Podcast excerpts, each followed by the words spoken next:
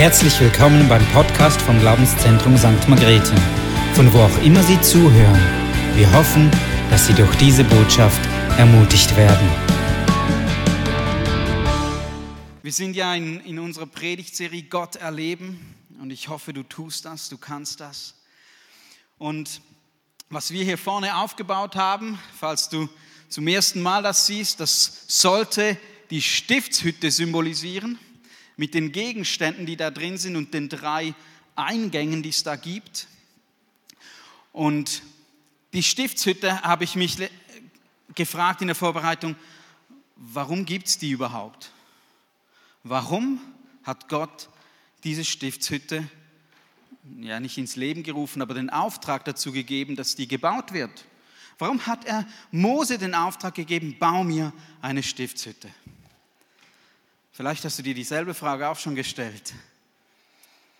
Ich bin ein bisschen forschen gegangen, habe ein bisschen durch die Bibel geblättert und gemerkt, weißt du, was der Grund ist, warum Gott diese Stiftshütte in Auftrag gegeben hat?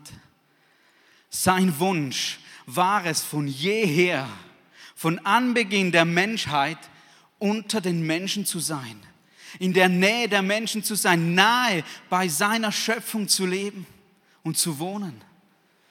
Gottes Wunsch und sein Verlangen war von jeher, ich möchte nahe sein bei den Menschen. Ich möchte nicht ein entfernter Gott sein, der sich zurückzieht und irgendwo in himmlischen Sphären thront, sondern ich möchte nahe sein bei dir.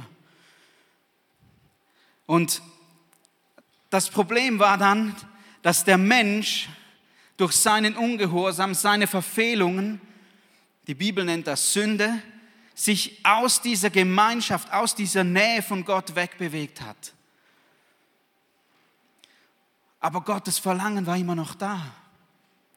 Und deshalb hat Gott die Stiftshütte in Auftrag gegeben. Lass uns mal einen Bibelvers anschauen. 2. Mose, Kapitel 29, Vers 44 bis 46. Ihr könnt das gerade hier vorne sehen. So heißt es, so will ich das Zelt der Begegnung oder eben die Stiftshütte mit dem Altar heiligen und will Aaron und seine Söhne heiligen, damit sie mir als Priester dienen. Und ich will inmitten der Kinder Israels wohnen und ihr Gott sein, damit sie erkennen sollen, ich bin der Herr, ihr Gott der sie aus Ägypten führte, damit ich in ihrer Mitte wohne, ich, der Herr, ihr Gott. Das war das Verlangen Gottes, nahe bei den Menschen zu sein, unter ihnen zu wohnen, nahe zu sein. Und deshalb ist die Stiftshütte für uns ein Muster, ein Beispiel, wie Menschen sich Gott nahen können. Weißt du, für den Mensch ist es ein Problem, Gott sich zu nahen. Weil Gott ist absolut heilig. Gott ist absolut rein. Der Mensch, wir, wir sind fehlerhaft. Wir sind sündig. Wir haben es nicht geschafft, die Maßstäbe, die Gott eigentlich für uns wollte, zu erfüllen. Aber Gott hat einen Weg geschaffen. Und die Stiftshütte zeigt uns, symbolisch, wie dieser Weg zustande kam, wie sich ein Mensch, ein fehlerhafter Sünder Gott nahen kann. Hebräer Kapitel 8, Vers 5 sagt uns Folgendes. Ihr Dienst, der Dienst der Priester, vollzieht sich freilich in einem Heiligtum, das nur ein Abbild und ein Schatten der himmlischen Wirklichkeit ist. Wenn wir also die Stiftshütte betrachten aus dem Alten Testament, so müssen wir wissen, dass die Stiftshütte nur ein Schatten ist einer anderen Realität, einer anderen Wirklichkeit, einer himmlischen Wirklichkeit. Ihr alle habt schon Schatten gesehen. Vielleicht können wir uns das mal vor Augen führen. Wenn du einen Schatten siehst, sagen wir von einem Auto, die Sonne leuchtet und siehst auf der Straße den Schatten des Autos. Du kannst erahnen, was es ist. Du siehst die Umrisse eines Autos. Wenn du geschult bist, kannst du vielleicht sogar erahnen, welche Marke es ist. Du kannst erahnen, was man damit anstellen könnte. Wie viel Last man damit transportieren könnte oder wie schnell man damit fahren könnte. Was für ein Gefühl es in dir auslösen könnte. Aber du wirst nie in diesen Schatten einsteigen können und damit losfahren. Es ist nicht das Original. Es ist nicht das, was eben die Substanz hat. Es ist ein Schatten davon. Es lässt uns Dinge erahnen. Und genau so ist es mit dieser Stiftshütte hier. Weißt du, der Weg zu Gott, den wir gehen, der Weg, den er uns gezeigt hat, ihn zu nahen, der hat einen Knackpunkt drin. Es gibt nämlich ein Kriterium, das erfüllt sein muss, damit sich der Mensch Gott nahen kann. Und das ist ein reines Herz. Jesus sagt, glückselig sind die, die reinen Herzens sind, denn sie werden Gott schauen. Es braucht ein reines Herz, um sich Gott zu nahen. Und das Problem der alttestamentlichen Stiftshütte war, alle die Rituale, alle die Gegenstände, die darin standen, vermochten nicht das Herz des Menschen zu verändern. Sie vermochten nicht, das Herz reinzuwaschen. Und deshalb war es auch unmöglich für das Volk Israel, sich Gott bis ins Innerste zu nahen. Das konnte die Stiftshütte nicht bewirken. Und deshalb kam Jesus Christus auf diese Welt. Er hat alle diese Dinge, die wir jetzt betrachten, erfüllt. Und er hat das Original zu uns gebracht. Sein Werk am Kreuz, sein einmaliges Opfer genügt, um unsere Herzen reinzuwaschen, damit wir gerecht und rein vor Gott stehen können und ihm uns nahen können, ohne Angst davor sterben zu müssen. Das war damals eine reale Angst, die die Menschen hatten, wenn sie Gott begegnet sind, sterben zu müssen. Weißt du, dass die Stiftshütte, die kann uns helfen, Dinge zu verstehen. Aber wir müssen uns hüten, dass wir nicht zurückfallen wollen in diese Rituale, dass wir nicht zurückfallen wollen und diese Dinge erfüllen wollen, die Jesus für uns bereits erfüllt hat, sondern wir müssen verstehen, dass es ein Muster ist, ein Abbild ist, aus dem wir etwas lernen können. Aber das Original ist unser Zugang in den Himmel zu unserem Vater, ins originale Heiligtum. Und der Weg dazu hat Jesus Christus uns frei gemacht. Und das ist mir ganz wichtig, dass wir das verstehen, wenn wir diese Dinge betrachten.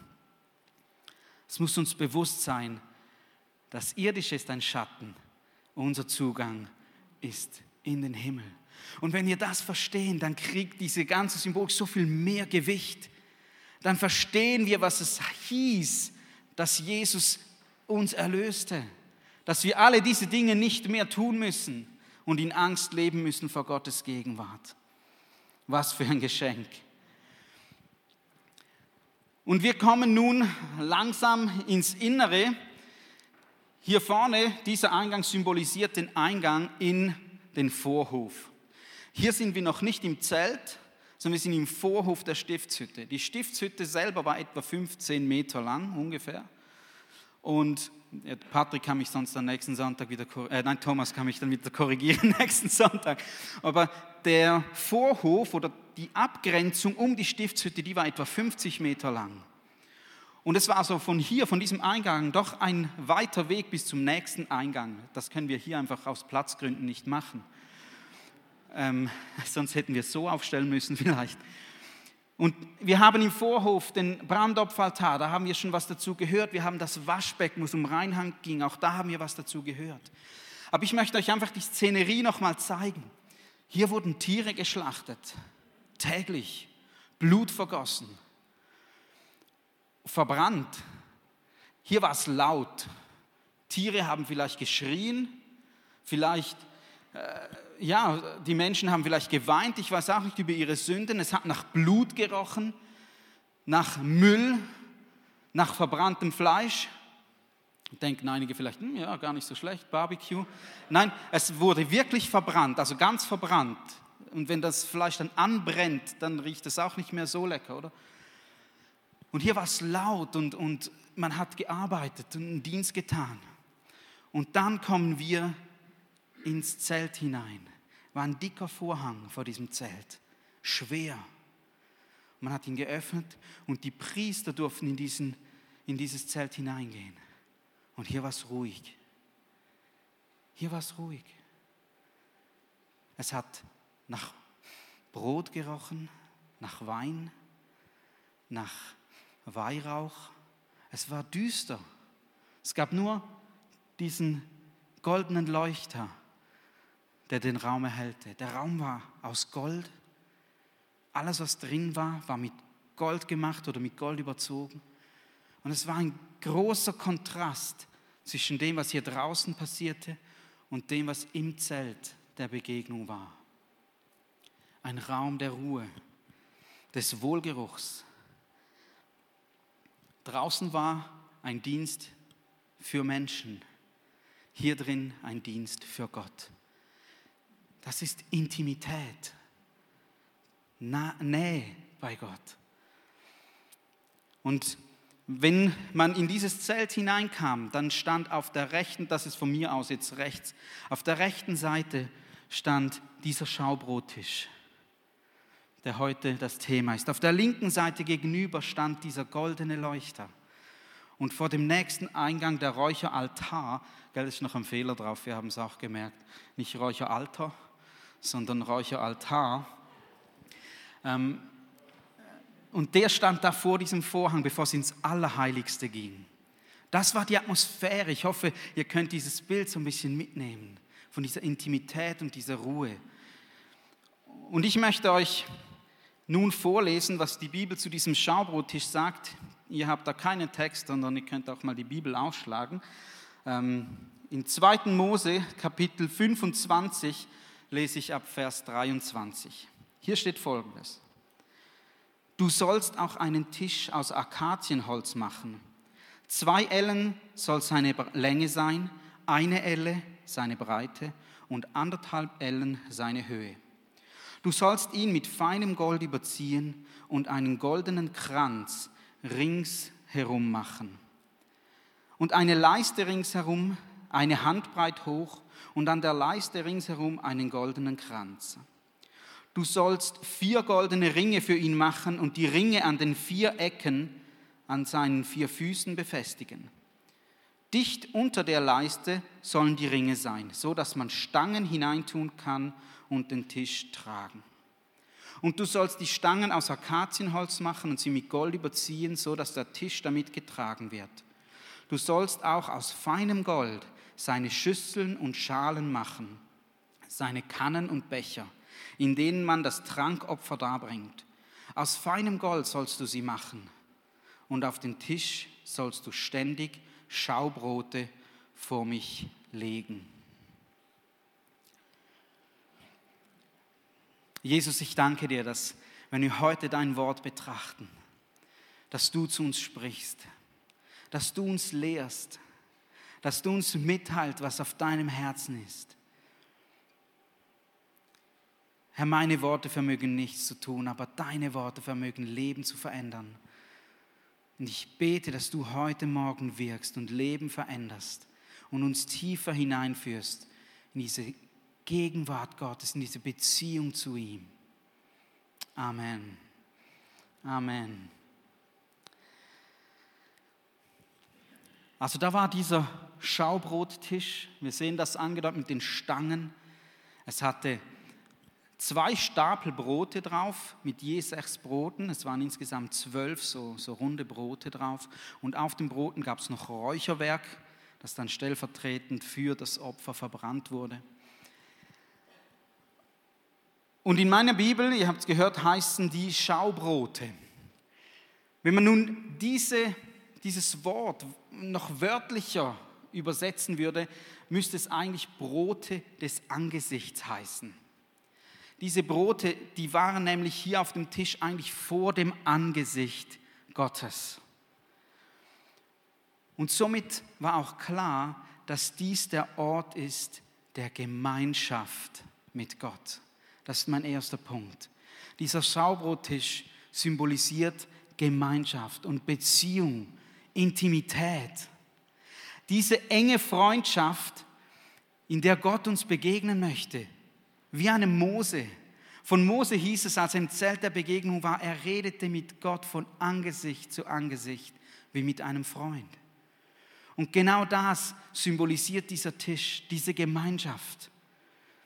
Ist, vielleicht könnt ihr euch so wie ein Candlelight-Dinner vorstellen.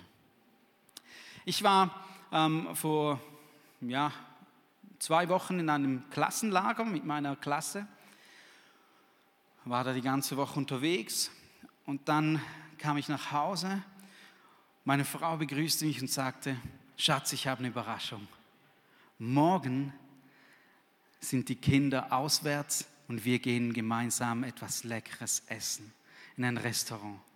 Und sie hat reserviert, sie hat das ähm, organisiert, dass die Kinder nicht da sind und dass wir Zweisamkeit leben konnten. Es hat mich so gefreut, mein Herz erfreut. Und wir gingen dann zusammen in ein feines Restaurant. Wir saßen einander gegenüber. Wir haben lecker gegessen. Aber wir haben ausgetauscht miteinander. Wir haben gesprochen miteinander. Wie war deine Woche? Was hast du erlebt? Und das war diese Zweisamkeit, die wir hatten. Und genau so kannst du dir das vorstellen mit diesem Schaubrottisch. Eine Einladung für dich, an den Tisch Gottes zu kommen und Gemeinschaft mit ihm zu haben, Intimität mit ihm zu haben, auszutauschen mit ihm. Und Gott hat alle Vorkehrungen getroffen in seinem Sohn, dass dies möglich ist für dich. Und er lädt dich ein, heute Morgen an diesen Tisch zu kommen, mit ihm Gemeinschaft zu haben. Ich habe gesagt, nur die Priester durften in dieses Heiligtum. Du denkst vielleicht, na toll, das disqualifiziert mich. Nein, das disqualifiziert dich überhaupt nicht.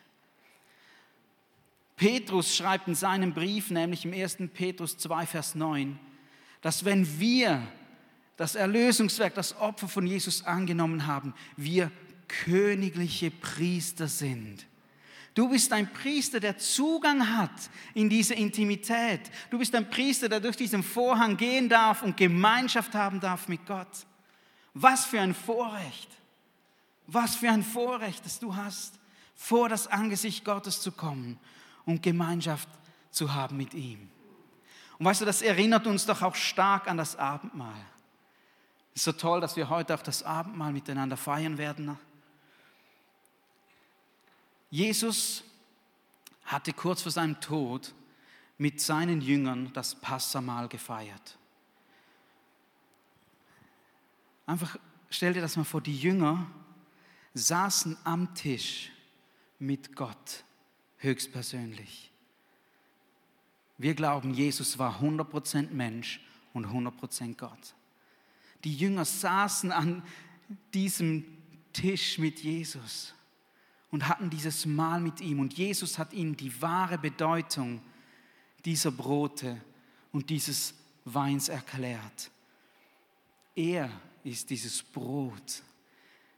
Er hat sich hingegeben, seinen Leib hingegeben, damit wir diese Gemeinschaft mit Gott haben können, damit unsere Schuld vergeben wird und wir eintreten können in diese Gemeinschaft. Und wenn wir das Abendmahl nehmen, dann dürfen wir uns immer wieder daran erinnern, welchen Zugang wir haben, welches Werk Jesus Christus für uns getan hat. Nicht im Schattenbild, nicht in der Originalstiftshütte, sondern im himmlischen hat er uns den Zugang gewährt zum Vater. Und weißt du was, er lädt dich ein heute Morgen. Er lädt dich ein, komm zu Tisch. Komm zu Tisch hab Gemeinschaft mit mir. Erzähl mir, wie es dir geht. Erzähl mir von deiner Woche. Und ich möchte dir erzählen, was auf meinem Herzen ist. Gemeinschaft mit Gott. Ich glaube aber, dass dieser Schaubrottisch noch eine weitere Symbolik hat. Brot, das durften die Priester essen das auf dem Schaubrottisch war. Dafür mussten sie den Weihrauch, der über den Broten stand, opfern und verbrennen, stellvertretend für die Brote. Und die Priester durften dann diese Brote essen am Sabbat und mussten dann aber wieder neue Brote für die nächste Woche vor Gott bereitlegen. Das heißt, die Priester haben sich in dieser Beziehung mit Gott, sie haben sich ernährt. Und Jesus selbst sagt uns, wie wichtig geistliche Ernährung ist. Natürlich essen wir physisch, natürlich essen wir physisch Brot. Aber genauso wichtig wie sich mit dem physischen Brot zu ernähren, ist es, sich mit geistlichem Brot zu ernähren. Und Jesus sagte, als er in der Wüste versucht wurde, in Matthäus 4,4, sagt er, der Mensch lebt nicht vom Brot allein, sondern von jedem Mund, das aus dem, äh, von jedem Wort, das aus dem Munde Gottes kommt. Von jedem Wort aus dem Mund Gottes. Du hast Brot in Hülle und Fülle. Du hast genug zu essen hier. Worte aus dem Mund Gottes. Und es ist interessant, vielleicht hast du das schon mal angeschaut, welche Stelle Jesus zitiert, als er das sagte. Er hatte dem Teufel widerstanden, der Versuchung, und hat dann diesen Vers zitiert. Und der Vers war aus dem 5. Mose Kapitel 8 wo Gott das Volk Israel ermahnen wollte, verlasst euch mehr auf mein Wort als auf eure Fähigkeiten.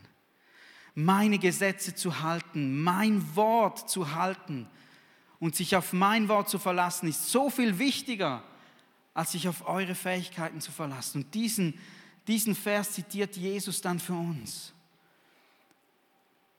Und es ist so wichtig, dass wir es lernen, uns geistlich zu ernähren. Und so ist der Schaubrottisch ein Bild für uns, für regelmäßige, ständige Ernährung mit dem Wort Gottes.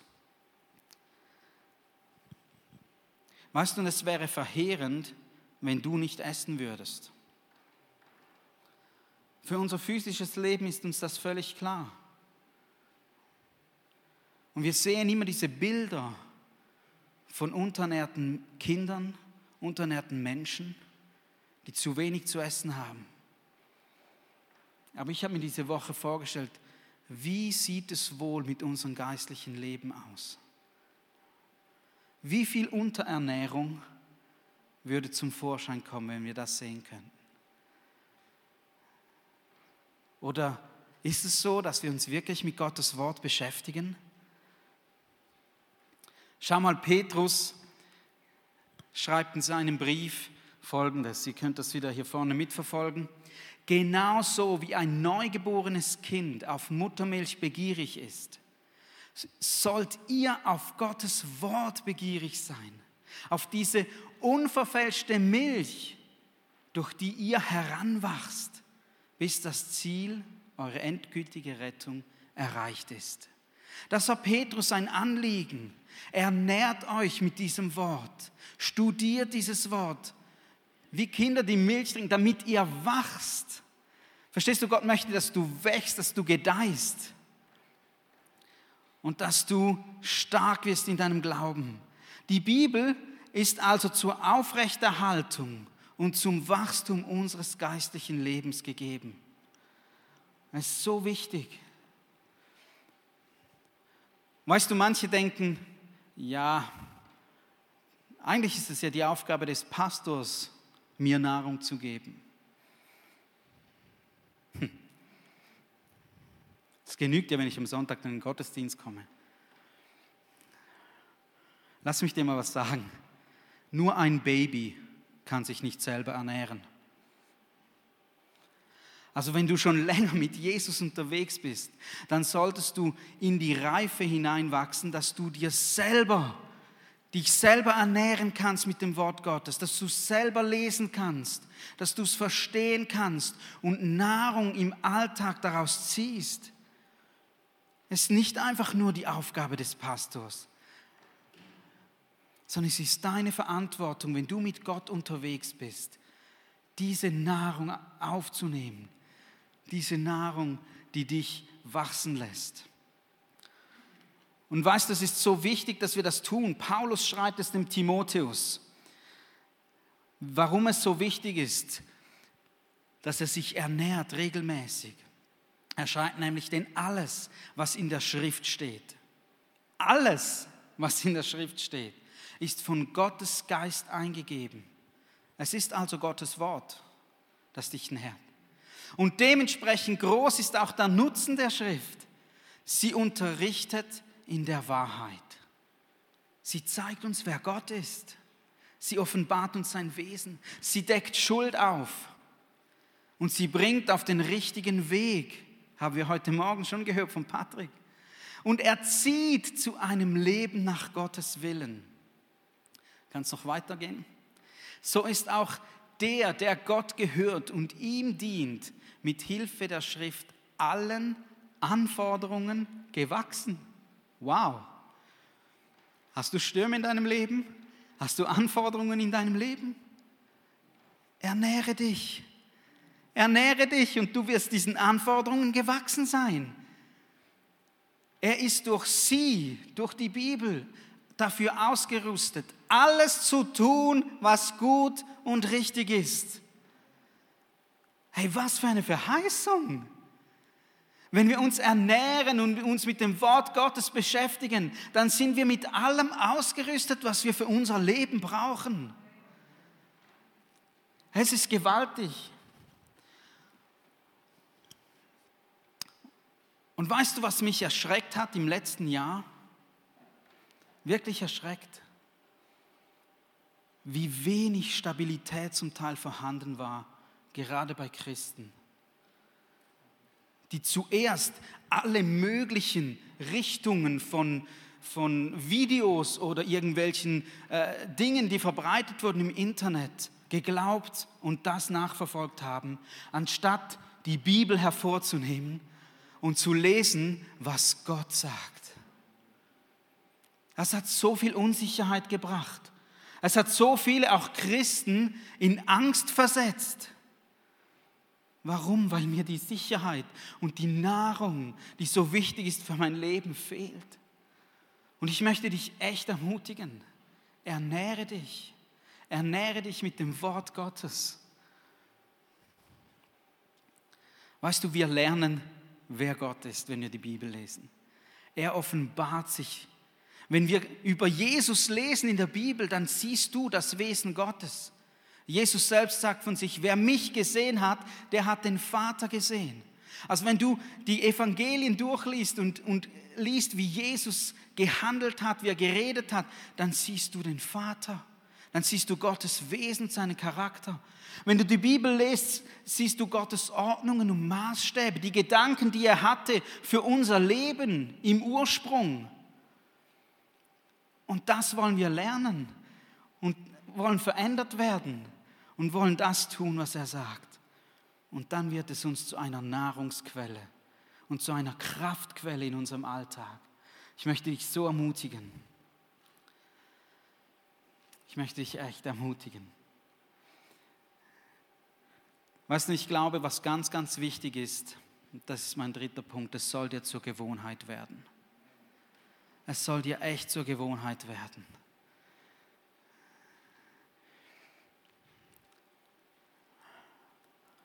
Weißt du, oft habe ich den Eindruck, dass es eine Pflichtübung ist, die unser Gewissen beruhigt, anstelle eine Zweisamkeit und ein, ein Gemeinschaftsding, wo Gott zu uns reden kann und uns ernähren kann. Es ist aber so wichtig, dass wir es regelmäßig tun. Sag vielleicht, ja, was fällt mir so schwer? Es fällt mir so schwer. Weißt du was, mir ging es genauso. Mir ging es genauso. Ich kann mich an eine Zeit erinnern, wo ich nicht verstand, was, was Gott mir sagen wollte durch dieses Buch. Wo das Lesen mühsam war. Und ich fast das Gefühl hatte, ja, du musst ja fast. Aber es geht nicht darum, dass wir Gott zufriedenstellen, wenn wir die Bibel lesen. Aber trotzdem war dieses Gefühl bei mir da und ich fing an zu beten. Ich habe gebetet und habe gesagt, Heiliger Geist, sprich zu mir, wenn ich dieses Wort lese. Sprich du zu mir, wenn ich die Bibel lese. Zeig mir, was, was, was du mir zu sagen hast. Und es ist, es ist etwas ganz Interessantes geschehen. Es begann ein Verlangen in mir zu wachsen, mehr zu verstehen. Und es wuchs und wuchs und ich begann die Bibel zu studieren. Ich begann nachzuforschen in der Bibel.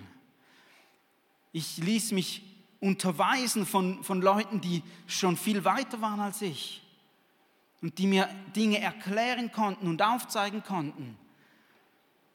Ich habe nachgeforscht, ich habe Bücher gelesen, ich habe Antworten gesucht. Und weißt du, was passiert ist? Meine Lust auf dieses Wort Gottes ist gewachsen. Ich durfte mehr erkennen, wer Gott ist und ich wollte aber noch mehr erkennen. Ich durfte ihn besser kennenlernen und ich wollte noch mehr. Und so ist das ein Prozess in meinem Leben gewesen, der immer, immer, immer weiterging bis zum heutigen Tag. Und heute ist meine Begeisterung für das Wort Gottes so groß, dass ich gesagt habe, ich muss das teilen mit anderen Menschen. Ich möchte diese Leidenschaft für das Wort Gottes weitergeben an andere Menschen. Und so habe ich dieses Jahr eine, eine äh, Coaching-Gruppe gestartet zum Matthäus-Evangelium. Und ich hoffe, es ist mir ein bisschen gelungen, diese Leidenschaft weiterzugeben, Gottes Wort zu entdecken, seine Botschaft an uns zu entdecken. Ihr könnt dann Leute fragen, die bei mir waren, ob das wirklich so gelungen ist. Ähm, aber das ist, das ist mein Herzenswunsch, dass wir lernen, uns zu ernähren mit diesem Wort Gottes, dass Menschen reif werden, dass sie stabil werden, dass sie eben für diese Anforderungen, die auf uns zukommen, gewachsen sind. Und das zu bewältigen, das, das ist mir so wichtig. Die Bibel ist ein Riesenschatz. Und ich habe letzthin, ich habe in dieser Woche den Psalm 119 durchgelesen. Ein Loblied auf das Wort Gottes. Es ist der längste Psalm, den die Bibel hat. Ähm, also wenn du nur fünf Minuten Zeit hast, ist das nicht gerade empfehlenswert, aber nimm dir mal die Zeit, diesen Psalm zu lesen. Und ich, je länger ich mich mit dem Wort Gottes beschäftige, desto mehr verstehe ich diesen Psalmisten. Der hat echt etwas verstanden vom Wort Gottes. Wie Honig, schreibt er, ist dieses Wort für mich. Süß.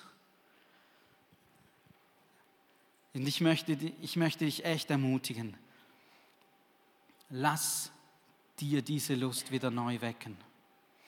Ich habe Tipps mitgebracht für dich. Vielleicht ist einer dabei, den du mit in deinen Alltag nehmen kannst. Wenn es dir manchmal schwerfällt, die Bibel zu lesen, und ich kenne das, dann bete, dass der Heilige Geist zu dir spricht. Wir haben es gelesen in einer Bibelstelle, dass die Schrift vom Geist Gottes eingegeben ist.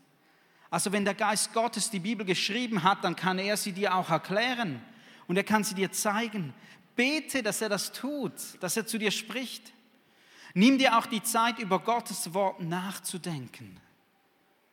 Nimm es nicht wie einen Roman, sondern denk darüber nach, wie Josua aufgefordert wurde. Du sollst nachdenken über meine Satzungen Tag und Nacht.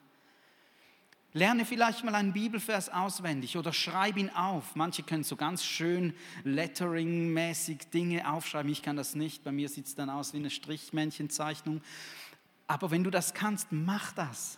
Tu das, beschäftige dich mit dem Wort Gottes. Oder nimm einen Vers in deinen Alltag mit.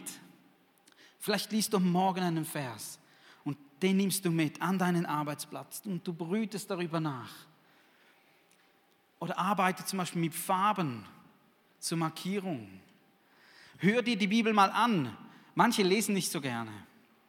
Ich habe mir dann auch schon während dem Autofahren habe ich mir die Bibel angehört und es hat mir neue Dinge auch wieder gezeigt. Benutze einen Leseplan. Das kann dir helfen, einzuteilen und irgendwo mal zu beginnen. Und der letzte Punkt ist noch ein bisschen knapp drauf. Tausche dich mit anderen Menschen aus. Tausche dich aus mit anderen. Frag sie, wenn du etwas nicht verstehst oder sag, hey, ich habe das gelesen, hast du das verstanden oder was hat Gott zu dir gesprochen? Tausche aus mit diesen Menschen. Ich hoffe und ich bete, dass Gott in dir einen Hunger weckt und du durch sein Wort ihn mehr und mehr erleben kannst. Und dieses Wort Nahrung wird in deinem Leben. Jesus, ich danke dir, dass du uns den Zugang zu dieser Gemeinschaft mit Gott geöffnet hast. Und ich danke dir, dass du uns dein Wort geschenkt hast, das unseren inwendigen Menschen immer wieder stärkt und ernährt und wachsen lässt. Und ich bitte dich, dass du heute Morgen neue Sehnsucht wächst in unseren Herzen, dein Wort zu studieren, dein Wort zu lesen, damit wir wachsen können, damit wir standhaft sein können, damit wir zur Reife gelangen und die Menschen werden, zu denen du uns haben möchtest. Ich danke dir von ganzem Herzen. Amen. Amen.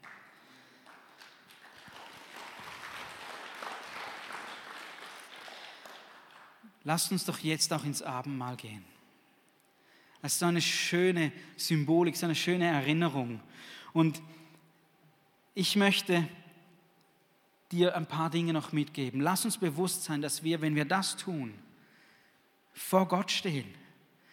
Dass wir wie durch diesen Vorhang durch ins Heiligtum kommen und in diese Zweisamkeit mit Gott gegenüber treten. Lass dir das bewusst sein. Sei dir bewusst, dass Gott zu dir sprechen möchte, wenn du das Abendmahl nimmst. Dass er ganz persönlich zu dir reden möchte. Sei offen für sein Reden. Und denk mal darüber nach, welchen Zugang Jesus für dich geschaffen hat. Nicht nur einfach in ein Zelt, sondern in ein himmlisches Heiligtum.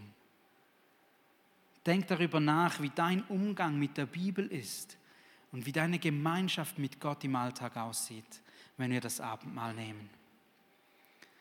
Und wir werden es so machen, das Lobpreisteam wird mit uns, uns in die Anbetung leiten und dann kommt doch bitte von außen her zu den Tischen und geht durch die Mitte wieder zurück an eure Plätze. Holt dieses Abendmahl und denkt einfach darüber nach.